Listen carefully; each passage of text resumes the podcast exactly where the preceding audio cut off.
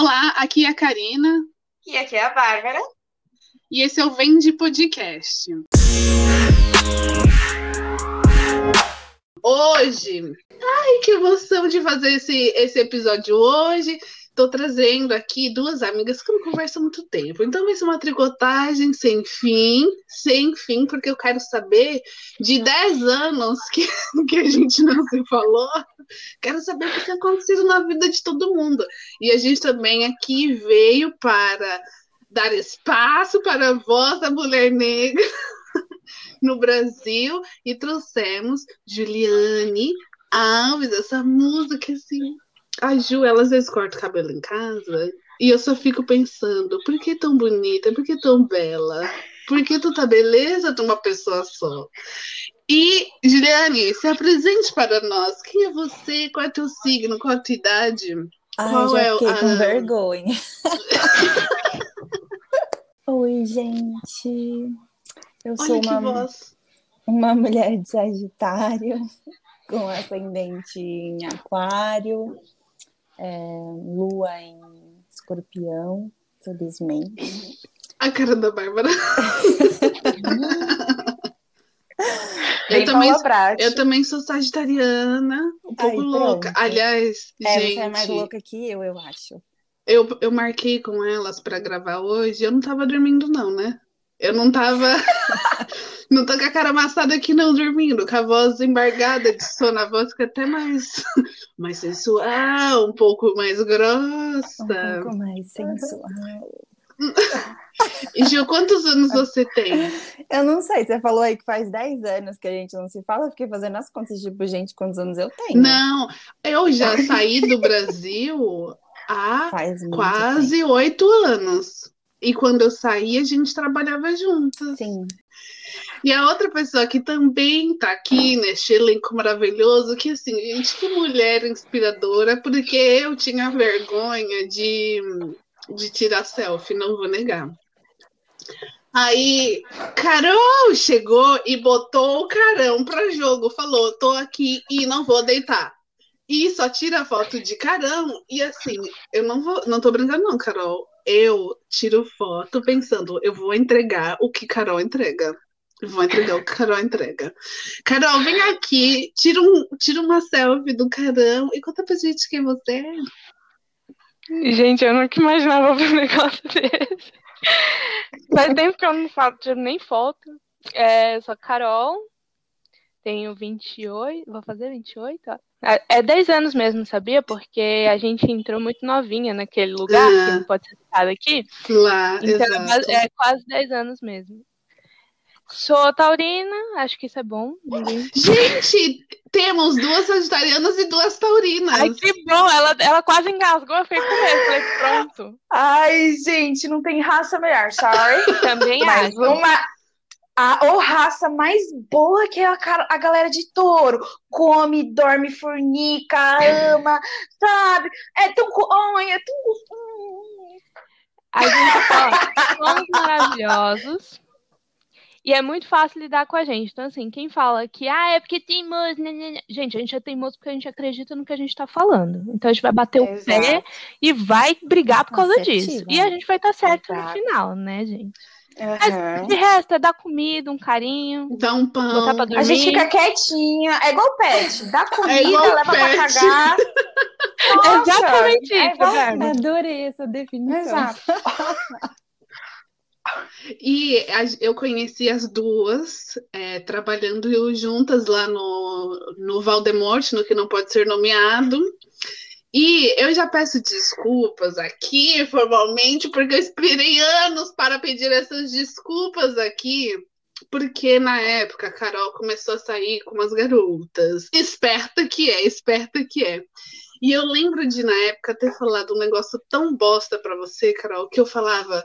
Porque até então acho que você saía com menino, e aí você começou a sair com garotas. E aí eu falei: Ai, Carol, para com isso, ficar saindo com menina. Você já saiu com menina aí, pra que ficar caçando problema, menina? Para!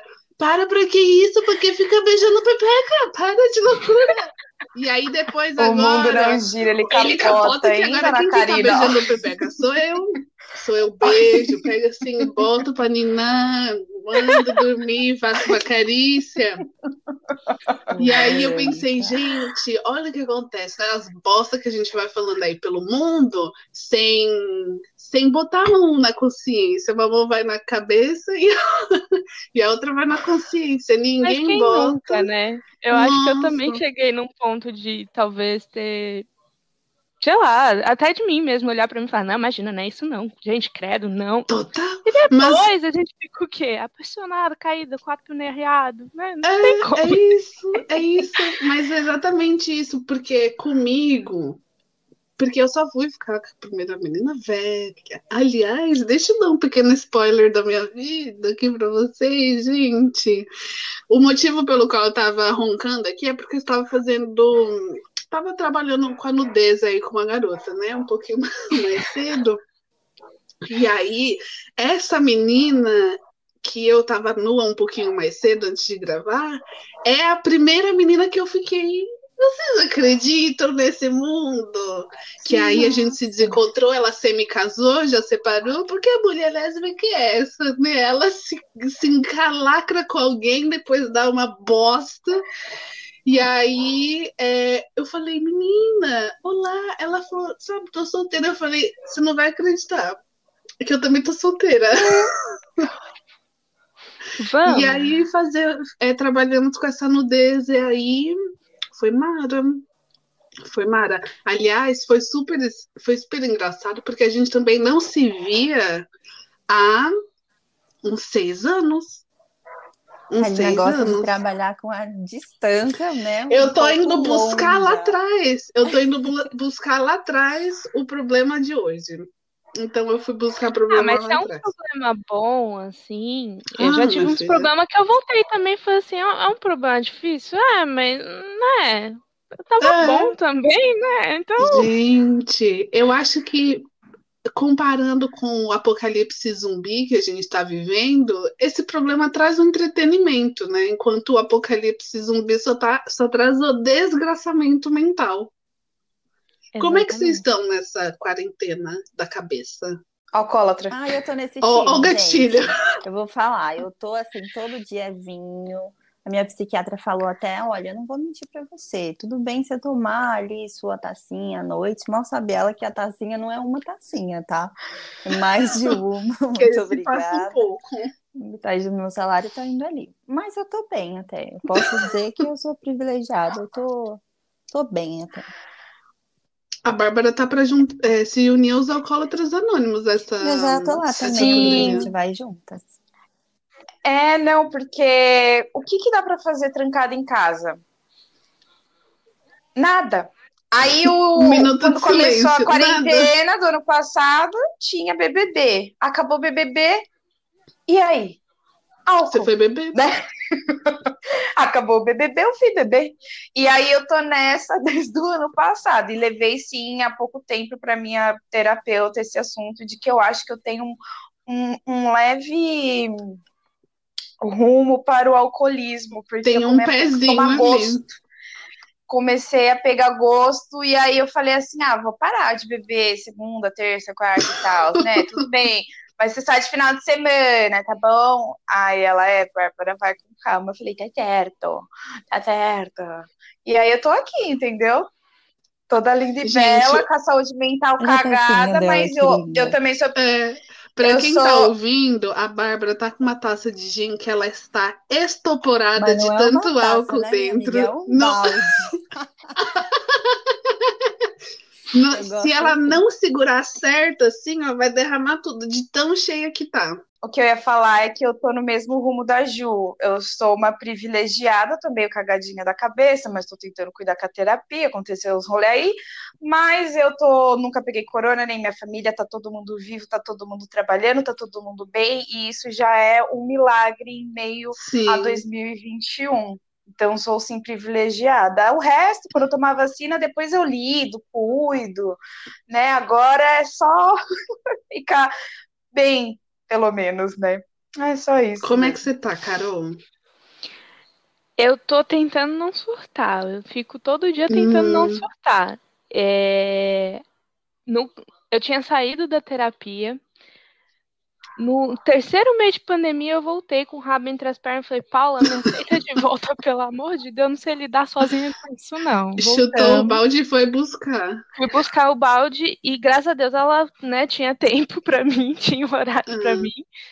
E tenho trabalhado muito na terapia e autocuidado e comida, gente. Porque eu fui. Eu fui- o, o delas é o álcool, né? O gatilho é o álcool, o meu é comida. Então, assim, É, eu não consigo, eu não consigo beber sozinha em casa, não consigo. Já tentei, às vezes a É, gente eu se também liga não. e tal, não é uma coisa confortável pra mim. Agora comer, eu fui a pessoa que fez Hum. pão, fez bolo, fez brownie, fez tudo, testou receita Você foi caralho a a quarentena real. Você foi a quarentena raiz. Fui, Que fui. Fez, fez aquele pão, como chama? Que você tem que criar o, o fermento, sei lá, tem que ninar Não o fermento fermento. eu, eu natural. sou preguiçosa, né? Eu comprei a massa e fiz ali o pãozinho, fiz Joguei coisinha. água e sal e É, misturei e e foi. fiz. E ficou bom, não ficou tão ruim, não. Ficou. Deu pra comer. É, na comida eu também tô nessa. É, o iFood às vezes manda uma mensagem. Faz tempo, né, Bárbara? Saudades. Bora que, bora que fechar mais um, uma- um pedido, né? Mas é puxado, é puxado. Mas tá todo mundo vivo, né? Isso que É. importa. Sim. Eu acho que essa quarentena me deu muitos níveis de desgraçamento mental em, em várias áreas. Porque não é só a pandemia, só entre muitas aspas, né? Porque esse só já é muito. Mas não é só a pandemia, mas também rolaram tantos, assim, tantos absurdos no mundo. E aí você vai vendo isso num, numa situação de, de quarentena, de lockdown, de estar trancado em casa, de não ter para onde sair, e parece que as, o, não que esses problemas, por exemplo, um, um exemplo, o, o movimento todo do Black Lives Matter que aconteceu nos Estados Unidos, e o, o massacre da, da população negra que rola lá, e a gente meio que assistindo isso de dentro de casa, numa situação de pandemia, que já não tá ninguém bem. E eu fui vendo aquilo, eu fui vendo aquilo, chegou um momento que eu falei, eu preciso parar de ver isso. Eu preciso não estar presente nessa discussão nesse momento.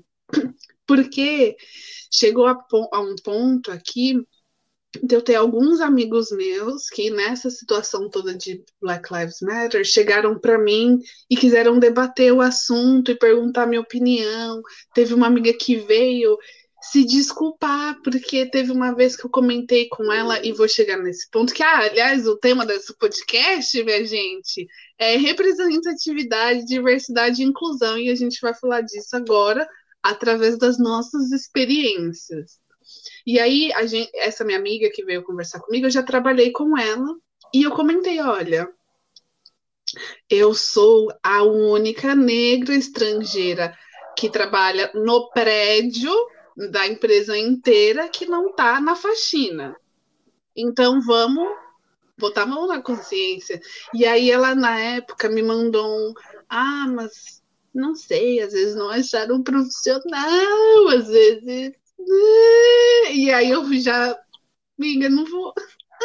Vamos mudar de assuntinho antes que eu jante vocês sem massagem aqui. E aí, na época, ela veio me pedir desculpa e falou: Olha, quando você falou aquilo, eu não tinha parado para pensar nisso, nisso, nisso. E aí, agora refletindo, olha, me desculpa se eu realmente te- não, não te dei crédito para o que você estava falando. Porque às vezes é tão. É tão natural para essas pessoas entrarem em ambientes e não ter ninguém, não ter um, não ter diversidade, não ter. Teve uma frase, aliás, eu vou parafrasear alguém que eu não vou saber dar essa referência aqui, mas que eu achei muito interessante que dizia: diversidade é ser convidado para festa, e inclusão é ser convidado para dançar. E aí eu acho Bateu, hein? Ó, já vou deixar Ó, essa frase de bateu. efeito aí. E eu acho que as pessoas nem se dão conta quando a festa só tem ela, só tem é, representantes que atribuem a ela. Quando eu fui viajar com meu ex-namorado, que é branco, anos atrás, a gente foi num resort, não sei o quê. E é isso, eu piso nos lugares, eu dou uma olhada. Quantos dos meus estão aqui? Quantos dos meus estão aqui? E não tinha ninguém, só tinha o pessoal da limpeza, como sempre, como de praxe, né?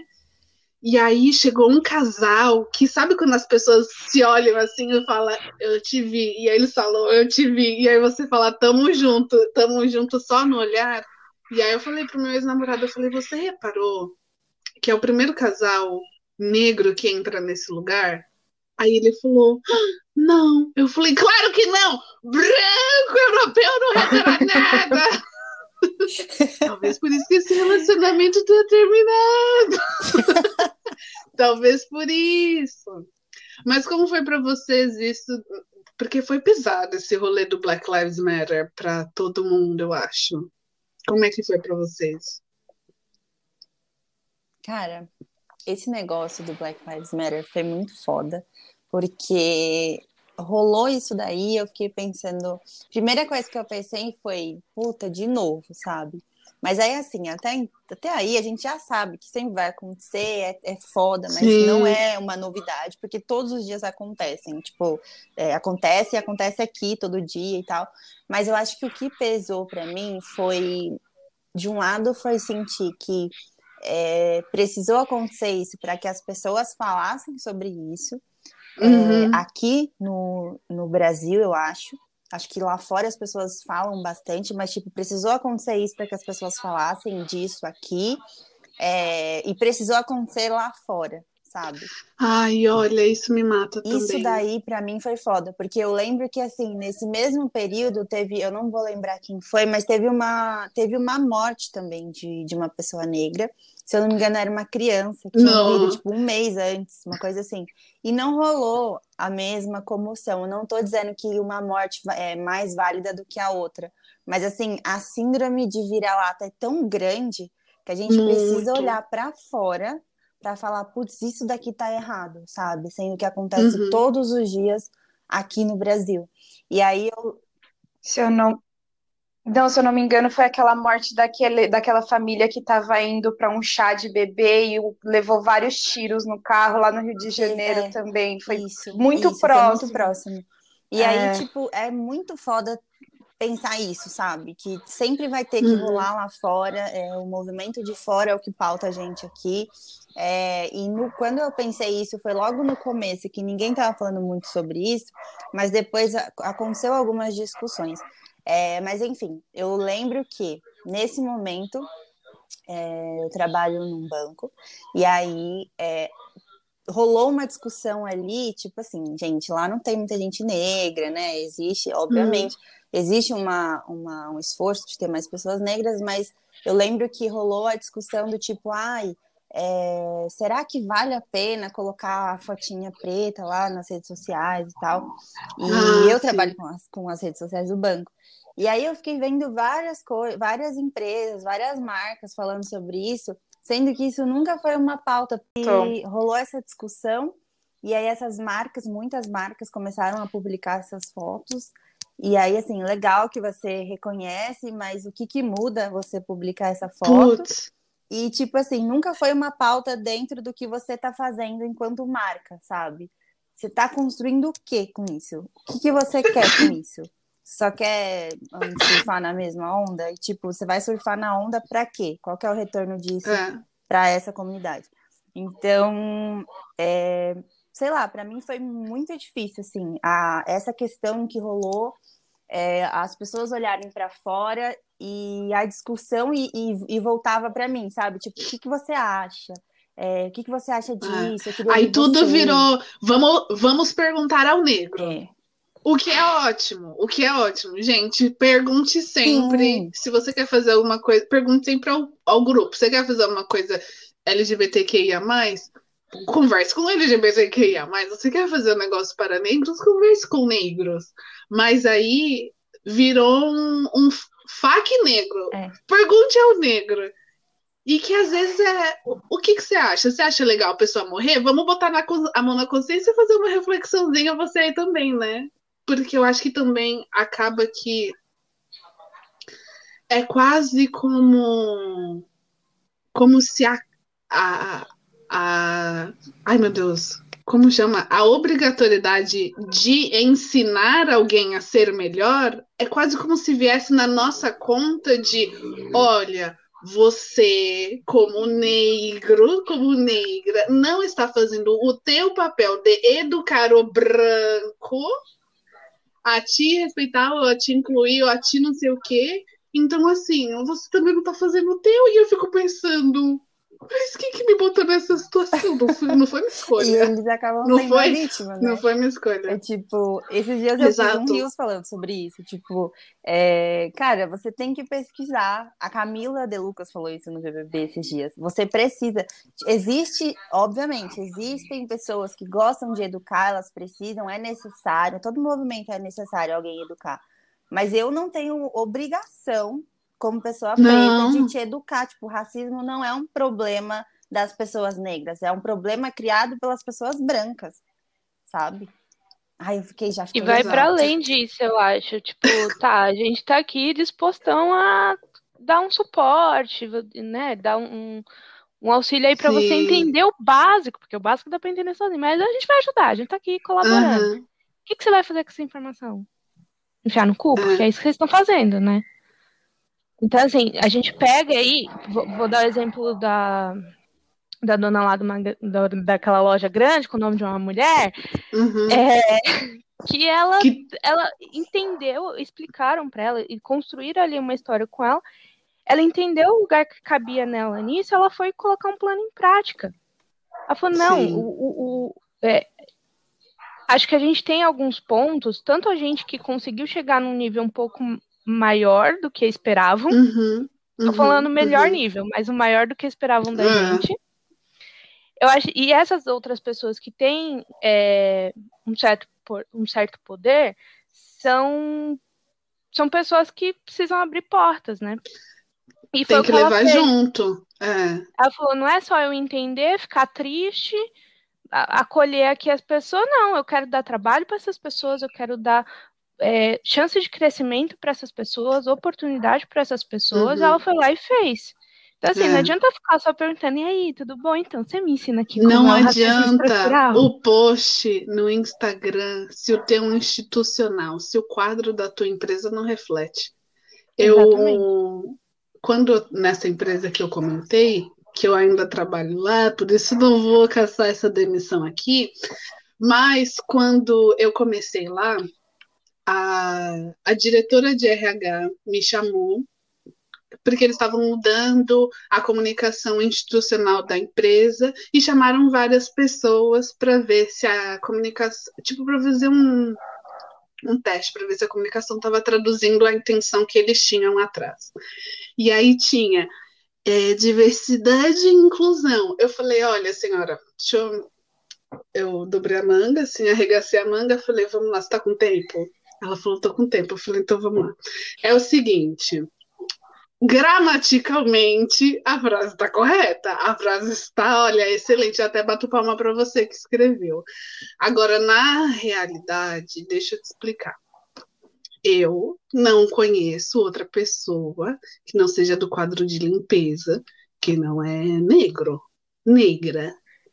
O que, que isso me diz? Que não tem nenhum profissional no país, que eu sou a única capacitada que, que mora nesse país, que consegue trabalhar nessa empresa, a única que tem condição de trabalhar aqui, eu acho complicado. Ah, Karina, mas poxa, não achamos a mão de obra. Poxa, que pena. Tentamos, fizemos o processo. É, sele... Foda-se, porque eu tô nesse ponto. Eu tô nesse ponto do foda-se. Não me interessa. Você não achou, você qualifica você qualifica. Você tem que fazer concessões como empresa e entender que aquela pessoa não está começando do mesmo ponto de partida que outras. Então, ela não vai entregar a mesma faculdade, não vai entregar a mesma experiência, mas vai entregar a mesma capacidade intelectual. Só basta você, caso queira, caso queira, investir e falar: então tá, vai ser um profissional que ou a gente vai ter que segurar mais na mão enquanto está se, se movimentando para estar apto a, a chegar no, na fase que a gente queria contratar alguém. e vai demorar mais, vai produzir menos, ou a gente vai criar um centro que vai capacitar essas pessoas, é, ou a gente vai ter que fazer alguma outra coisa. E isso para todas as áreas. Eu, como mulher bissexual, eu me sim, na época eu estava em um relacionamento é, hétero, né? Entre muitas aspas, porque eu ainda sigo bissexual, só que era com um homem, entendido como hétero. E aí eu tinha, tenho uma amiga, que ainda é minha amiga, que é lésbica, e ela não se sentia confortável em comentar dos relacionamentos dela dentro da empresa, porque tinha gente péssima.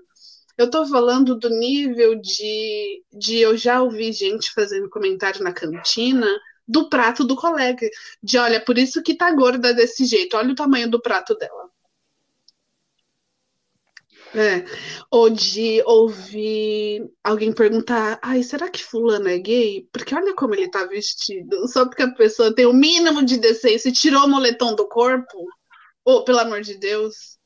Então, eu acho que existe um entendimento das empresas que é uma área que elas têm que investir em diversidade, inclusão e tudo mais, mas que fica muito só no papinho. Você estava falando aí do exemplo da, da Magá, né? Da Magá, que ela, ela saiu do papinho e ela botou no papel um projeto que vá, de fato, trazer esses profissionais e dar espaço para esses profissionais.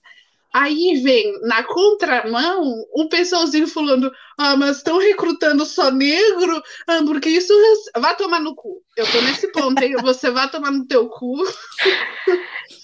Você, se você acha que é racismo reverso, você desliga esse podcast agora, que eu vou te xingar muito aqui hoje, hein? Eu vou te xingar muito aqui hoje. E eu vou te falar, ah, ô, Karina, que a gente, igual você falou agora, né? A gente tá falando de uma mega empresa. Eu sou muito, vou usar entre aspas, cadelinha do lugar que eu trabalho, porque eu gosto muito de lá. Muito mesmo. E eu fui Isso essa é pessoa bom. que eu não. É, foi depois de lá de onde trabalhamos, foi meu, meu segundo uhum. emprego. E eu cheguei lá, você lembra qual era o nosso trabalho, meu e da Ju? Era um trabalho que você não precisava pensar, né? Qualquer, hum. né? Meio manual. É, e eu cheguei muito crua nesse trabalho que eu tô hoje. E eu cansei um, um lugar de liderança obviamente, pelos meus méritos, né, de querer, querer crescer, uhum. trabalhar bem, estudar e etc. Mas também porque houve oportunidade. E não só para o meu lado, né? Eu vejo. Até essa semana teve uma, uma mudança de cargos de alguém da minha equipe que eu fiquei mais feliz, talvez, com a pessoa, porque eu fiquei, gente, é isso, sabe? Vai, sobe. Que é exatamente. Vamos. Vamos, é, é exatamente isso. A gente que conseguiu chegar num lugar que não esperavam que a gente chegasse, Alguém deu oportunidade, a gente chegou lá. Agora é a nossa vez de também abrir porta para essa, essa outra galera que está vindo, sim, sabe? Ainda sim. que não seja numa empresa mega, né? Que vai colocar isso Exato. mundo ver, nananã. O dia a dia também é muito diferente, né? Tipo, eu não esperava. Aconteceu. O que, que eu posso fazer agora com isso? Se eu sei é. que não vai ser mega, eu vou fazer no pequeno, no dia a dia, Exato. fazer quem importa. Ter a, a, a, a gente é, começa a ser o, o, a pessoa que começa a dar uma abertura na porta, assim, né? Bem de pouquinho, às vezes tem... ninguém percebe, mas a gente tá abrindo a porta hum. para entrar mais gente, sabe? Sim, eu vejo muito isso, que é uma vontade de ser o exemplo que talvez a gente não teve. Também. Teve uma época atrás que eu estava procurando emprego e ah, esses formulários imensos que tem que contar. Ah, o que você quer ser daqui. Ai, gente, outra pessoa que eu tô um pouco nervosa de sono, hein? Quero mandar esse pessoal de RH tomar no cu também. Já deixa aqui o meu. Dinâmica de grupo, cancelem, para com isso melhora. Ah, aí tinha uma frase que é, ah, o que você deseja com, tipo, qual é tu, o que, que você quer com esse cargo, o que você quer daqui na empresa e tal. E era um cargo de gerência. E eu lembro que na época eu respondi o que é total a, a verdade do que eu quero para minha carreira, que é eu quero ter a possibilidade de eu criar uma equipe, de eu contratar alguém. Porque aí, meus amores, aí no restaurante Pedra sobre Pedra para contar a história. Eu vou chegar dando voadora na, na mesa de executivo da empresa com o meu quadro de funcionário. E é isso, eu sei que hoje, com o cargo que eu tenho, a minha voz para isso de recrutação, de, de, recrutação, olha a outra, de recrutamento, é muito pequena é muito pequena. Mas eu sei que quando eu chegar lá, e eu quero chegar lá, que aí eu vou ter espaço para fazer. E é exatamente o que você está falando, Carol, de o que, que dá para fazer com o que eu tenho na mão hoje é, para a gente dar mais espaço, dar mais voz para quem a gente sabe, porque a gente já viveu e vive, né, diariamente, que não tem esse espaço. Bárbara, que tá quietinha, que tá aí caladinha, como é que é o quadro de, da empresa que você trabalha, de funcionários? É, o quadro é que somente o meu coordenador é De negro. quantas pessoas? Não existe mais. É uma empresa pequena, tem até 25 hum. pessoas, mas somente ele. Mas é, do meu lado aqui, é, eu só comecei a perceber que a, as pessoas não estavam lá, os negros não estavam presentes, quando eu entrei na faculdade. Hum. Que aquilo foi um choque de realidade para mim, porque eu. Tá, eu nasci aqui na periferia de São Paulo, uhum. J. Bronx e tudo mais, Porém, eu sempre estudei em escola particular, eu sempre tive cursos, sempre viajei, e nos lugares onde eu frequentava não existiam. Meu avô, ele, ele era negro, meu pai também é, e minha irmã. É uma mistureba toda. Minha mãe branca, meu pai negro, e aí, tipo, tem essa mistura. Só que dentro de casa não tinha essa diferença, e nem nos lugares onde eu frequentava eu comecei a perceber na escola, tipo assim, dentro da minha sala de aula. Isso depois, quando eu cheguei na faculdade, que eu comecei a voltar uhum. no tempo e aí eu comecei a analisar. Eita, tinha, tem alguma coisa errada aqui. Na minha escola, não tinha nenhum aluno. Tinha dois. Professor, zero. Todos. Faxineiro, todos. Todos. Curso de inglês, só Karina não tinha mais nem professor e eu também não lembro nem dos faxineiros, tipo, literalmente não estava. E, a, e assim, a escola é na periferia. Desculpa a moto, gente. É, na minha escola é na periferia, CNA também era, entendeu? E mesmo assim, essas pessoas não estavam frequentando esses lugares que eu sempre estive. E quando eu cheguei na faculdade, foi um, um, um choque de realidade, porque ali eu vi tudo quanto era gente diferente é, porque o nicho da escola é muito pequeno, né? E aí, quando você chega na faculdade, tem pessoas de várias idades, de várias é, nacionalidades, regiões do Brasil e fora. E mesmo assim, com 50 alunos, só tinha uma pessoa, que ela veio da Angola ainda por cima fazer intercâmbio no Brasil. E eu me formei com zero.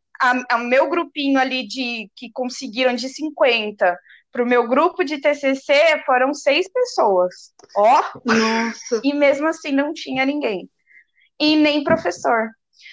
E aí eu entrei na primeira empresa, também não tinha. E aí, eu, quando eu comecei a ter contato com política, se interessar, porque adolescente uhum. não quer saber de nada, né? Você é quer saber de beijar na boca, mesmo, né? sabe? é. E quando em casa a gente não tem essa educação de ir atrás e procurar saber o que acontece no mundo, né? É, a gente começa a analisar de uma forma só uhum. mais velho. E aí, quando eu comecei a ver o assunto que, que me fez despertar isso foi relacionado à cota. Era um assunto que estava tava pegando na época, eu não lembro o que foi que despertou isso, se era alguma lei, algo do tipo.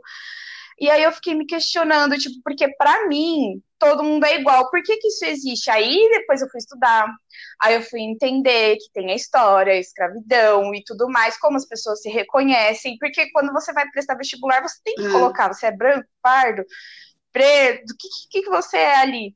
E ali para mim, tipo, começou a fazer mais sentido. E aí eu falei, eita, não tenho muitos amigos para conversar sobre isso. Então, eu vou ter que ir atrás, porque tá, tá acontecendo alguma coisa errada aqui. Correto, e aí eu buscar o comecei a conhecimento. escutar É isso, músicas, correto, A olha. Bárbara foi fazer a lição de Não casa. não só conhecimento, não só conhecimento, a, co- a conhecer artistas, que eu gosto de música, que pregam isso e ensinam nas letras. A Beyoncé, Rainha.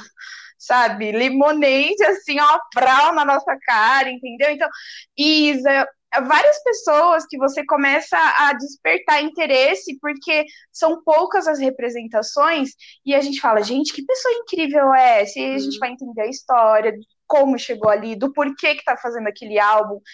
E isso despertou em mim. Porém, quando você, como eu não tenho muitas pessoas para conversar sobre, a maioria é branco, Uhum. você fica meio, né, tipo.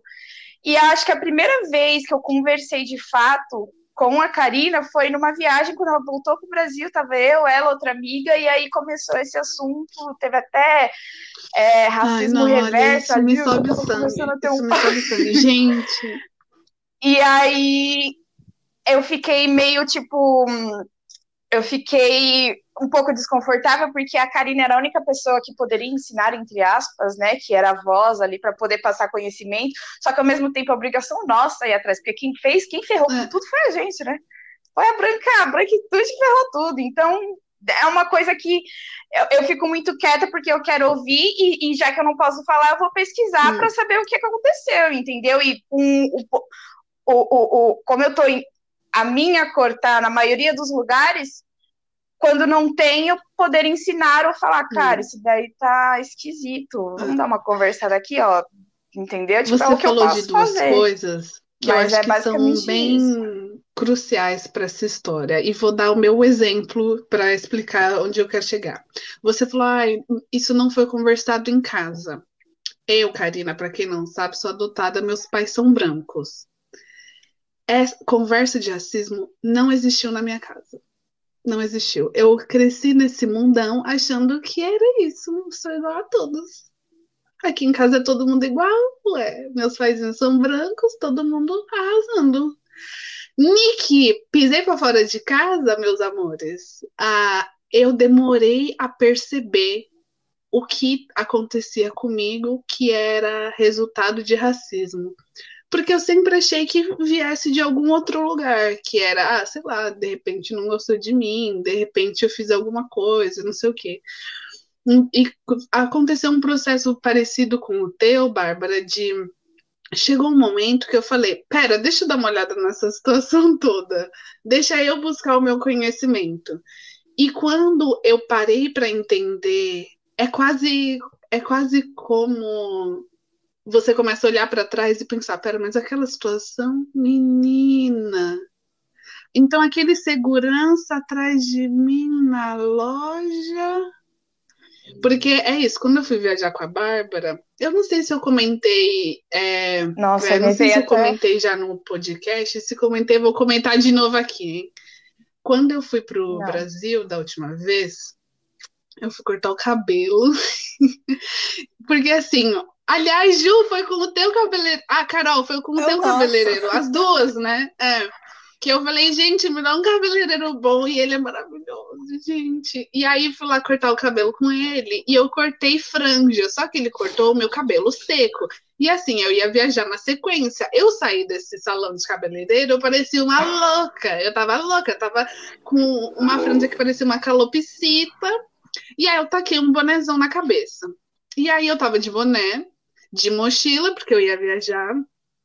E tava com a minha mãe, que é branca. E tem 59 anos, entendeu? E aí eu fui pegar o celular para ligar para Bárbara. E, o, e a gente sabe que não é bom ficar de bobeira com o celular na mão em São Paulo. Então eu peguei o celular da bolsa e fui para um cantinho assim da parede ligar. E quando eu tirei o celular da bolsa, eu ouvi alguma coisa caindo no chão. E aí eu olhei e falei: Nossa, derrubei alguma coisa, mãe? Ela falou: Não. Aí a gente foi pro cantinho aqui ligar. Eu tô no celular com a Bárbara. Chegam dois policiais e falam: O que, que é isso que você derrubou? Aí eu falei: Não derrubei nada. Aí já falei, Bárbara, tô tomando um pequeno enquadro, já te ligo. Aí eu com a minha mãe, com a minha mãe. E aí o cara falou: O que, que é isso que você derrubou? Eu vi que você derrubou. Eu olhei pro chão, tinha tipo umas pontas, assim, sabe? De. Não sei se era o pessoal que enrola, enrola tabaco, não sei se era droga, não sei o que que era, mas não era meu. O resumo é: não era meu. E aí ele falou: Não, eu vi que caiu da tua bolsa. O que que é isso? Eu falei, não é meu, não caiu da minha bolsa, não tem nada na minha bolsa. Ele falou, não, eu vi. Eu falei, more, more. E eu já pensando, eu quero fazer um escândalo aqui. Só que ao mesmo tempo que eu queria fazer um escândalo, eu sabia que se ele quisesse, ele ia achar o que ele queria achar. Que, eu, que era bom eu calar minha boquinha, porque se ele quisesse achar, ele ia achar o que ele queria. E aí ele com. E aí, tipo, tinham dois policiais e eles ficaram, não, porque a gente viu, porque a gente viu, porque a gente viu. O que mais você tem aí na bolsa? O que, que você tem aí na bolsa? E eu falava, cara, não tenho nada, essa é minha mãe. Você tá entendendo? Essa é a minha mãe. E, e aí, no fim, ele veio com uma atitude super prepotente, de olha, então vou te deixar passar com um aviso de que isso nunca mais acontece. Como se ele estivesse me fazendo um favor como o salvador da honra. Ah, porque isso era perto do cabeleireiro. E era tipo na área da Oscar Freire e tal, que eu tinha descido com a minha mãe. E assim, como ousas você negra, de boné, é, frequentando Oscar Freire em São Paulo, que para quem não sabe, Oscar Freire é uma rua bem de bem de rico mesmo. E, e como assim? Como ousas? Como ousas enegrecer essa rua com a tua presença e você não tá traficando? Como assim? Claro que você tá traficando. Claro que você tá drogado. Claro que você tá com alguma coisa. E aí eu entrei no táxi, puta da minha vida, pensando um pensamento que eu sei que é horroroso, mas foi a única coisa que eu consegui pensar para não desistir do Brasil, que foi pensar que aquele cara que me deu o enquadro do jeito que deu, é, na, na agressividade que foi, que é que ele deve ter passado a mesma coisa porque aquela pessoa não era branca. aquela pessoa era não era branca. E quando eu fui encontrar com a Bárbara, peguei um táxi, fui encontrar com ela num shopping e seguia eu com o mesmo bonezinho. Eu entrei na Sephora do shopping, nem lembro que shopping que era. Eu pisei na loja de segurança, veio aqui, ó, como um próprio encosto, como o próprio Exu Caveirinha aqui nas minhas costas.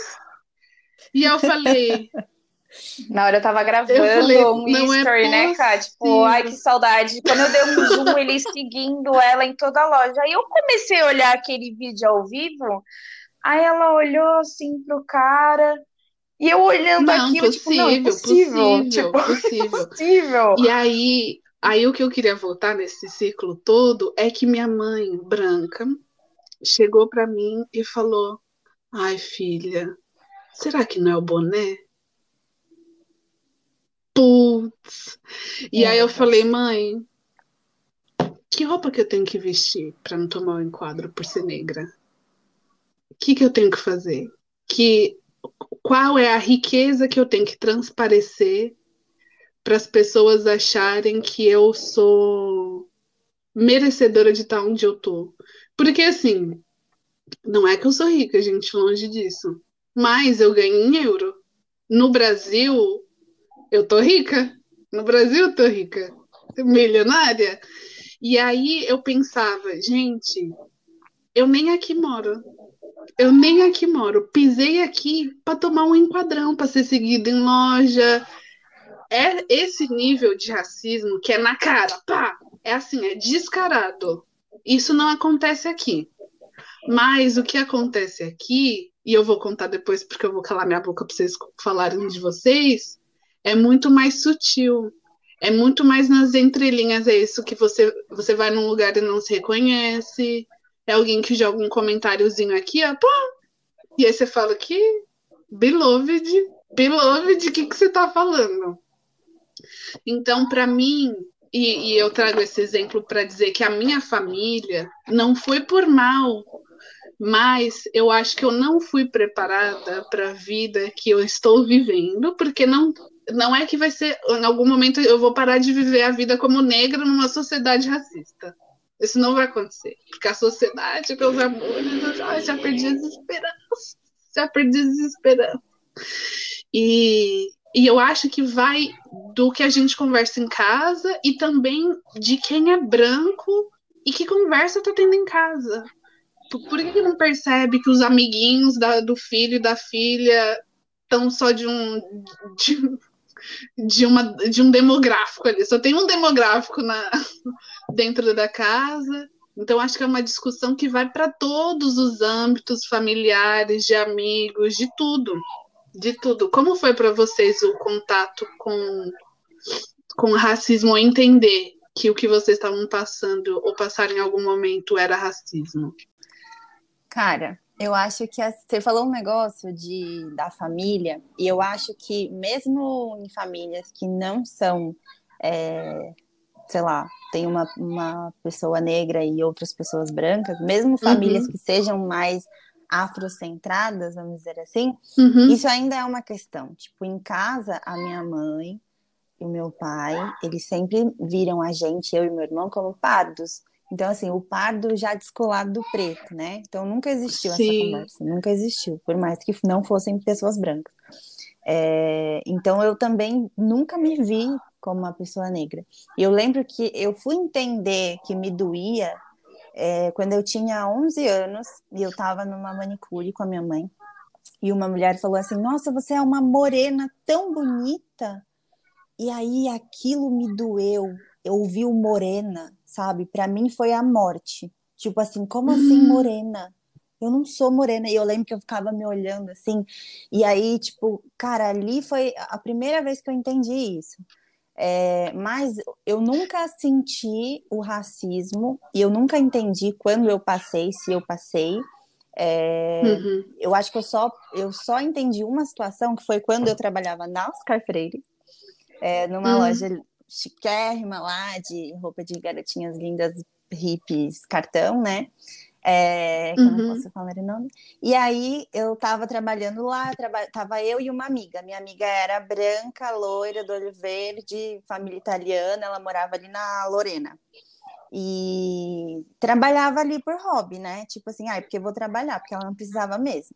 Pra ver meus amigos. É, e aí eu tava lá e a gente tava, eu tava na minha vez. E uma mulher entrou e eu fui, né, acompanhar ela, fui falei para ela, ah, bem-vinda e tal, se precisar de alguma ajuda, pode me chamar, meu nome é Juliane. Uhum. E aí me afastei. Eu ficava olhando para ela e ela ficava perguntando para a Júlia o tempo inteiro. E aí ela ah. chegou em mim e falou: "Amiga, vai lá, porque é a sua vez, ela tá me perguntando, eu não tô entendendo". E aí eu cheguei nela e ela falou assim: "Não, eu não quero ser atendida por você, eu já tô falando com a menina ali". E aí naquela hora eu não entendi. Naquele momento eu não entendi, mas depois eu fui perceber, porque só tinha nós duas. E a Julia era exatamente como ela era. E eu não, né? Então, cara, Sim. ali, tipo, depois daquilo que eu fui entender o que, que tinha acontecido.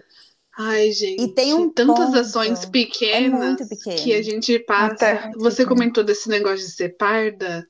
Eu lembro que uma vez alguém chegou para mim e falou: Olha o absurdo eu era criança, lembro disso, que chegaram para mim e falaram: "Ai, que bom, né? Que você da cor que é, nasceu com o nariz é, fino, com um nariz que não é tão de... não, a expressão foi: "Que bom que o teu nariz não tem um pé na senzala". Olha isso. Porque o meu nariz não é um nariz é, largo, né? É, não é um nariz grande, largo, típico de, de uma feição negra. Porque, justamente, tem toda essa mistura da miscigenação que é o Brasil. E fica nessa de. E eu tive esse mesmo sentimento de pensar. Ai, gente, será que dá pra botar que eu sou uma pardinha? ou será que dá? Ou será que eu preciso botar que eu sou negra? Será que. Não, se botar a parda passa, né? Se botar a parda passa. Porque era isso, era um desespero tão grande de não ser, que quando eu entendi que sou, Eu falei, eita, menina, que meu mundo caiu aqui, hein? Qual que foi, qual que era o outro ponto que você ia falar, Ju? Não, e aí, tipo, é, eu entendi isso depois, né? Que foi, Aham. de fato, uma Que situação clica de depois, racismo, clica muito depois. depois. É, mas eu, por exemplo, nunca tomei um enquadro, nunca. Na verdade, uma vez eu tava entrando na, na estação Engabaú e o policial perguntou se eu tava vindo da manifestação. E eu falei que não, mas se eu tivesse vindo não seria nenhum problema. Ele ia fazer o que? Ele ia me prender? E aí É. eu fiquei pensando depois sobre essa situação e tal, e eu sempre penso, tipo, cara, é, eu sei que eu sou uma pessoa preta, eu acho que você falar que você é preto é mais do que é autodeclaração, é, é, é um ato político hoje em dia, né? Porque eu poderia colocar Uhum. parda e tá tudo bem. É, embora parda Sim. tá dentro do preto, né? Mas enfim. É, Mas a gente ainda, ainda assim é, somos privilegiadas e temos uma pele clara. E mesmo Uhum. assim a gente passa por essas coisas, sabe? Eu nunca vou conseguir entender o que é a experiência de uma pessoa que é mais Não. retinta. Então, é aí que a gente que tipo, para mim não tem uma dúvida, não tem dúvida de que racismo é racismo, mas é aí que eu, para mim é tipo assim, cara, é, é isso, sabe? Não importa a cor que você tenha, o grau de cor que você tenha, você sempre vai passar por essa merda. Hum. E você, Carol? Conta, conta das tuas lamúrias pra gente ter raiva desse mundo, desse mundão que a gente vive. Gente, pior que vocês falando aí, né? Quando, quando eu dei por mim que ia acontecer alguma coisa assim, eu, eu de verdade não lembro de ter acontecido Hum. algo que depois, mesmo depois eu tenha falado, acho que passou um pouco do ponto ali, eu não percebi. Mas eu lembrei de uma coisa engraçada, porque a gente entrou nesse negócio do colorismo, né? Da gente ser mais clara, Uhum. enfim, ter algumas. no- alguns privilégios aí no meio do caminho. Sim. Eu fiz a tatuagem na perna e minha tatuadora, minha da Ju, é maravilhosa, Mariana. A E gente Mariana divide foi lá, tudo, né? Só não divide divide pessoas tudo. que a gente pega, mas a gente divide tudo. Já aconteceu, Juliana, já Aconteceu, é verdade. aconteceu, Já já aconteceu. aconteceu. E aí, Mariana foi lá, tirou foto da tatuagem, postou no Instagram dela, não sei o quê. Aí a, Ma- a Mari colocou, ah, pra vocês verem como fica uma tatuagem numa pele negra, não sei o quê, veio um comentário embaixo, ela não é negra. Ah, Mariana, gente, mas eu, a pessoa estava numa foto, eu vejo você, eu conheço você, eu conheço você, eu eu conheço a cor, enfim, né? E Sim. gerou uma discussão em cima se a minha perna, é- minha perna, gente, minha perna era negra Ai, ou não era negra. Gente, aí- é isso que eu quero, morrer. Deixa eu o, botar o aqui o outro, termômetro, deixa eu o ver. outro dizendo quem é que não é. É, é gente, a é gente vai acabar falando de, de BBB aqui, vocês sabem, né? Olha os gatos derrubando Eu já tô tudo. pronta, bebê. Eu tô aqui, ó, com a língua, ó. Bebê, bebê, bebê, bebê. Eu já tô quase aqui soltando. Ai, desculpa, gente. Vai sair um barulhão aqui, eu vou ter que cortar aqui. Mas eu, eu É. achei E aí, nos os comentários da foto estavam Não, lá foi só uma pessoa. Foi uma pessoa. E, e ficou e, e- gerou uma discussão, porque a Mariana falou, colocou, não, mas não é assim, né? Toda didática, tadinha. E aí ela, você viu esse- essa foto? Eu falei, ah, amiga, eu, eu vi, mas assim, uma preguiça, sabe? Eu deixei lá, linda foto, meia, meia tatuagem, ponto. É, Não vou me apegar a É. isso, mas a gente já demorou tanto para entender onde a gente estava. Porque é exatamente isso, né? Quando que a gente descobriu que a gente não era parda, era negra e como que é essa questão do colorismo, né? Historicamente, por que que existiu Uhum. pardo? Por que que inventaram pardo? Por que que chamam a gente de mulata e não de negra? Então, assim, demorou Sim. a gente entender tudo isso, demorou a gente se encaixar em algum lugar. É, e aí vem a pessoa, a gente tá aqui confortável, tá lidando com esse monte de coisa acontecendo. E aí vem a pessoa querer discutir se você é mais clara, mais escura, se você é negra, se você não é negra, e a pessoa não era negra. A pessoa era branca. Olha só. Ô, fiscal da negritude. Na cara da Bárbara. Gente, sabe? Mas eu, eu Sabe- nunca senti. Assim, eu tenho uma, uma, uma amiga de trabalho que ela também. E ela é mais retinta. E eu amo Uhum. essa menina de paixão, porque assim, ela vai nos lugares. Não, então, a Ju conheceu a Amanda, a Amanda é uma mulher incrível. E ela mesma se, se auto-intitula de um negro enjoado. Porque ela Uhum. gosta de manteiga francesa, ela gosta de coisas Ah, boas. Ela, ela incrível, uma mulher incrível, incrível. E ela vai nos lugares comprar nesses. Ai, eu tenho uma coisa ótima para falar sobre isso, mas eu não vou interromper, eu vou deixar você terminar só jogando aqui para eu não esquecer aqui eu mesma quero Eu, eu passo a bola pra você, pra você não esquecer.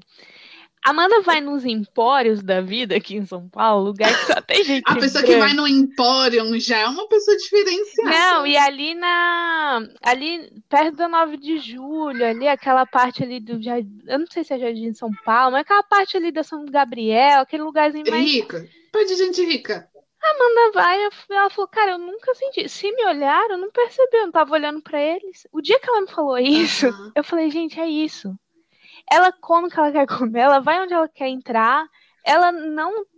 a- a- Ela mesma fala, eu não sei se alguma vez eu já, já fui vítima de racismo assim tão escancarado, porque eu não Uhum. percebi. Mas eu vou Uhum. entrar nos lugares dos ricos mesmo, eu vou pegar minha cestinha, Sim. comprar minha manteiga francesa e vamos embora. E eu acho isso É. incrível, assim. O que eu ia falar a respeito, primeiro, Amanda, me liga, tá maravilhosa. Segundo, é, eu acho que existe, por exemplo, eu morando aqui, eu tenho acesso a algumas coisas que é tipo o empório da Amanda. E eu tenho um amigo brasileiro, negro, que às vezes ele fala: Ai, Karina, você veio do Edu Chaves, que é um, um, uma- um bairro na periferia de São Paulo, e agora você quer comprar, sei lá, manteiga francesa? Quem você pensa que é?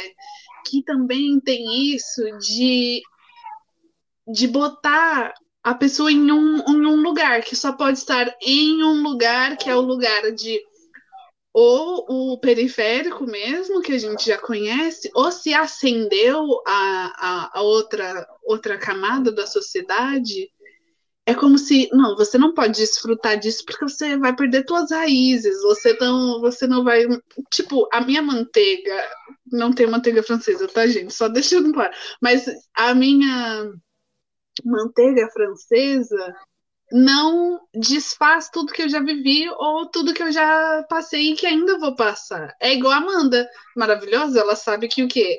Ela vai estar nos espaços que ela, que, que ela quiser estar, se sentindo confortabilíssima, e se o outro não está confortável, o problema é com o outro. Ele que o problema é com o saia. outro. É, é. Teve um. Isso é uma questão que eu já falei na terapia algumas vezes e seguirei falando, tenho plena certeza que é de que às vezes eu me sinto fazendo muito pouco a respeito da, da- das minhas crenças éticas. E aí, é, em, por exemplo, em relação ao trabalho, por que que eu não estou falando. Ah, vou dar um exemplo aqui. No- teve o Dia das Mulheres aí, e aí eu, é, teve uma reunião do meu departamento. Eu comecei, porque todo mundo tem que falar ah, que, os projetos que estão trabalhando, dar uma atualização. E aí, antes de começar a falar dos meus projetos, eu falei, gente, queria desejar um feliz Dia das Mulheres para todas as mulheres nessa reunião, pipipi, papapá. Meu diretor, o diretor do departamento, me cortou e falou: não, é o Dia das Mulheres, é para ser celebrado por todos, porque a empresa trabalha com diversidade e inclusão e a gente não vai excluir os homens, até porque eu vim de uma mulher e eu mereço. Se eu vim de uma mulher, eu mereço celebrar o Dia das Mulheres. E assim, o meu olho chegou a tremer. É o Chegou novo, a tremer. é o novo meu Ai, tataravô era negro. É, é, o meu cachorro é fêmea. Ai, e gente. aí, Eu vim de uma mulher que bom, né, meu filho? Que você não nasceu de uma E chocadeira. aí, eu primeiro achei que ele tava zoando. E aí eu falei, que? É, claro que é pra você comemorar também, kkk. E ele falou, sério. E aí meu olho começou a tremer aqui, ligeiramente. E aí eu não tive cara, a câmera tava ligada e eu fiquei assim, ó. Uhum, uhum. E aí eu, eu tenho vontade de falar. É, gostaria de pedir um minuto de palavra para te explicar que, olá, senhor hétero, não, mentira, ele é gay, senhor branco, europeu, que não teve acesso, é, não é para o teu deleite este dia. Este dia, infelizmente, não é para o teu deleite. Eu sinto informar que existe algo no mundo que não cabe a você. Você imagina isso? Você podia Você falar, primeiramente, isso? você me cortou, nunca mais faça isso. Depois, Menina, Rude. o mansplaining, quando eu tava dando o Feliz Dia das Mulheres, é o ápice, é o ápice, é tudo pra mim. E aí eu saí da, da, da, da vida, né? Eu saí desgraçada da cabeça. Terra, eu falei, não é possível, não é possível que isso tá acontecendo aqui. E aí eu falei na terapia, eu falei, não, porque eu tenho vontade de gritar com essas pessoas, que eu já tô no nível sem paciência. Pra mim é taca fogo nos. E aí eu falei, gente, não é possível. E aí ela me falou um negócio que me deu uma- um calor no coração. Eu vou passar essa palavra de sabedoria aqui, que é, eu já tô lá. Mesmo que eu não tenha a, oportunidade ou a abertura para abrir minha boca e falar dessas coisas que eu acredito, eu tô lá. Se alguém entrar, não vai ser uma pessoa entrando numa empresa que não tem nenhum negro, porque eu já tô lá. Quando eu quando tiver algum projeto que, que cabe alguma coisa de LGBTQIA+, tá, tá, tá, tá, eu vou tentar enfiar, porque eu tô lá. Porque é um negócio que me toca também. Então, eu tenho voz para falar, gente, botar a mão na consciência que não tá correto falar isso, ou não tá correto é, usar esse termo, ou isso, aquilo. Claro que a minha voz é muito mais reduzida, porque eu, quem sou eu, né? Uma assistentezinha. Mas é, já estamos lá. A nossa presença, a, a nossa participação nessa sociedade, que a gente vai, tipo, Carol, fico super feliz que você tenha um, um cargo de liderança hoje. Porque, por exemplo, se entra um arquiteto, a Bárbara é arquiteta, se entra um arquiteto na equipe da Bárbara e só vê uma pessoa como coordenadora, qual que é qual que é a representatividade que essa empresa está passando, sabe? Co- Como é que a pessoa.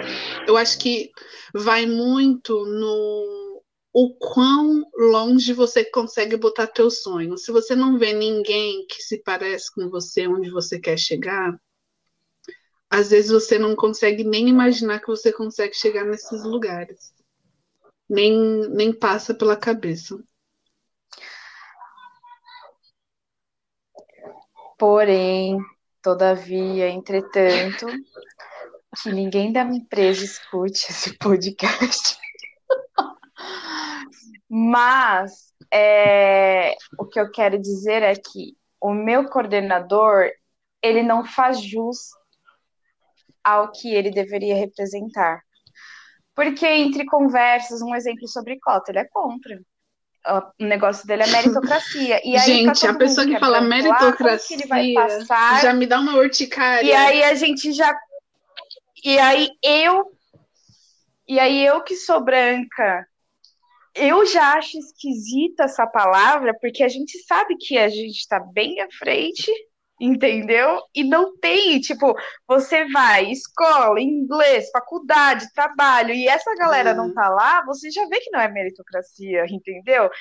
Então, a cota, é, o que eu quero dizer é que tem pessoas que poderiam ter a voz, poderiam não ensinar, mas representar de fato, hum, às vezes acabam até atrapalhando eu vou o dizer uma processo de coisa. abrir a mente da Não é galera. porque é negro que E- tem a carteirinha da militância. Não espere, porque tem gente podre de todo Não jeito. é. Tem Tem gente péssima lavagem de todo tipo Big jeito. Brother de novo, né? Que teve um Sabe certo? Vamos, vamos entrar, vamos Ai, entrar que é nesse momento, assunto. gente. Não, mas só um adendo desse daí, antes de entrar no Big Brother, a única representatividade dentro da minha casa era do meu avô, que ele era um negro bem retinto e ele era extremamente racista. É. Ele era extremamente racista.